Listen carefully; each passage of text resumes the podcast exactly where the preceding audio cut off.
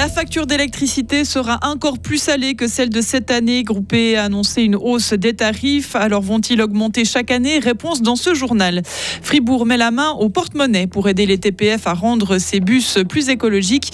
L'exécutif veut débourser plus de 12 millions de francs et on sait comment désormais ce qu'il va advenir de Crédit Suisse. UBS va assimiler intégralement son ex-rival d'ici à 2026. Et le temps va être en partie, en partie ensoleillé aujourd'hui avec 21 degrés. Il y aura davantage de soleil, davantage de chaleur. Euh, ce week-end, jeudi 31 août 2023. Bonjour Frédéric Antonin. Bonjour tout le monde. Les factures d'électricité vont-elles augmenter chaque année comme euh, les primes maladie? C'est ce que craignent les ménages fribourgeois après l'annonce de groupe E hier de la hausse conséquente des prix pour l'année prochaine, plus 29%. Si vous avez un appartement de pièces, cela augmente votre facture de plus de 9 francs par mois. Dans un logement de 5 pièces, comptez 27 francs mensuels. Ces hausses couplées à celles des aliments et des coûts de la santé sont dures à assumer pour la classe moyenne.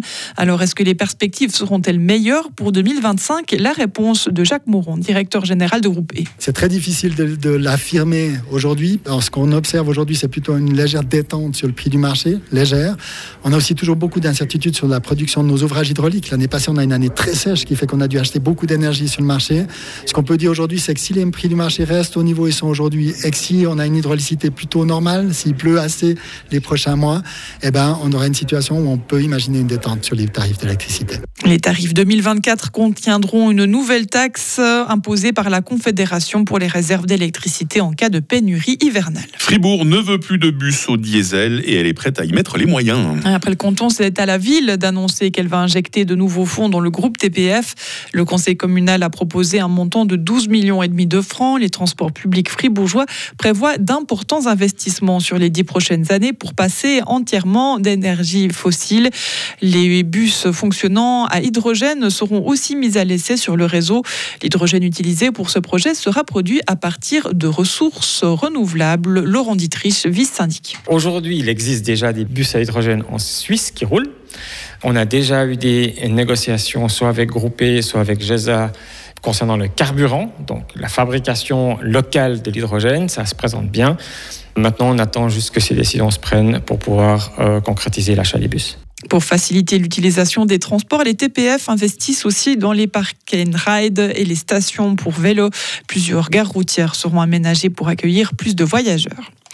Le Conseil d'État fribourgeois est d'accord de venir en aide aux EMS du canton. Il invite le Grand Conseil à libérer un crédit d'environ 7 millions de francs. Objectif participer aux surcoûts rencontrés par les EMS en 2020 ainsi qu'aux pertes subies cette année-là en raison du Covid. Le Grand Conseil aura le dernier mot. La question sur l'avenir de Crédit Suisse est désormais tranchée. Son nouveau propriétaire UBS annonce l'assimilation intégrale dès l'an prochain des activités de son ancienne rivale malheureuse en Suisse. La marque Crédit Suisse sera maintenue jusqu'à finalisation de la migration des clients agendés pour 2025. Dans ce cadre, UBS vise des réductions de coûts bruts d'environ 9 milliards de francs. Les consommateurs sont massivement espionnés via leur smartphone.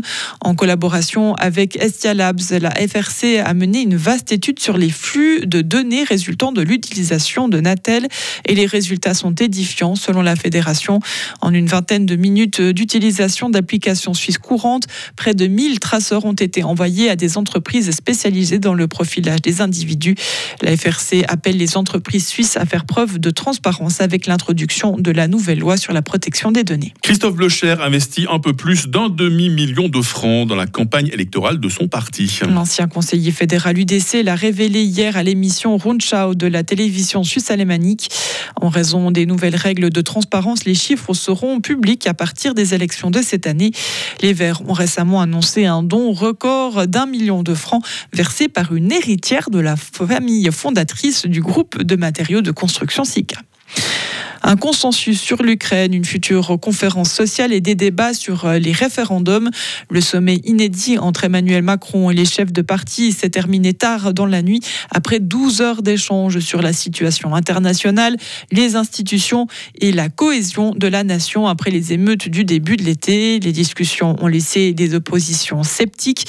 À la fin du sommet, le président français a fait savoir qu'il ferait parvenir dans les prochains jours une lettre synthétisant les échanges, un séminaire gouvernemental gouvernemental de suivi se tiendra par ailleurs début septembre. Et vous qui aimez la bonne lecture, Frédéric Jean-Baptiste Andrea reçoit le 22e prix du roman FNAC pour son roman Veiller sur elle. Il s'agit du quatrième roman de l'auteur français de 52 ans paru aux éditions de l'Iconoclaste. Celui-ci plonge le lecteur dans l'Italie du XXe siècle à travers les deux guerres et la montée du fascisme. Le livre de Jean-Baptiste Andrea a été sélectionné par un jury de 400 adhérents et 400 libraires de la chaîne de magasins. Le français succède à la Suissesse Sarah Julien Fardel, récompensée en 2022 pour son premier roman, sa préférée. Je ne sais pas si vous avez déjà eu le temps de le lire, ce, nouveau roman. Malheureusement. Malheureusement pas. Ben, euh, ouais, non, j'allais dire, il fera peut-être pas beau ce week-end, il fera beau. C'est pas le bon exemple, hein, parce que parfois quand il Mais fait on mauvais, peut quand même lire. Quand on peut quand même lire, bah oui. Une chaise longue. Comme on peut aller voir un bon film quand, il, quand il, fait beau, ça c'est clair. Merci Frédéric de la bonne actu avec vous. Bah, la suite, c'est à 8h30. Retrouvez toute l'info sur frappe et frappe.ch. 8h06, la météo. La météo avec Frappe, votre média numérique régional. Ah, c'est vraiment pas du grand beau aujourd'hui. Hein. Cette journée de jeudi va être seulement en partie ensoleillée. Les passages nuageux seront même tellement importants que quelques gouttes sont possibles, hein, ça et là.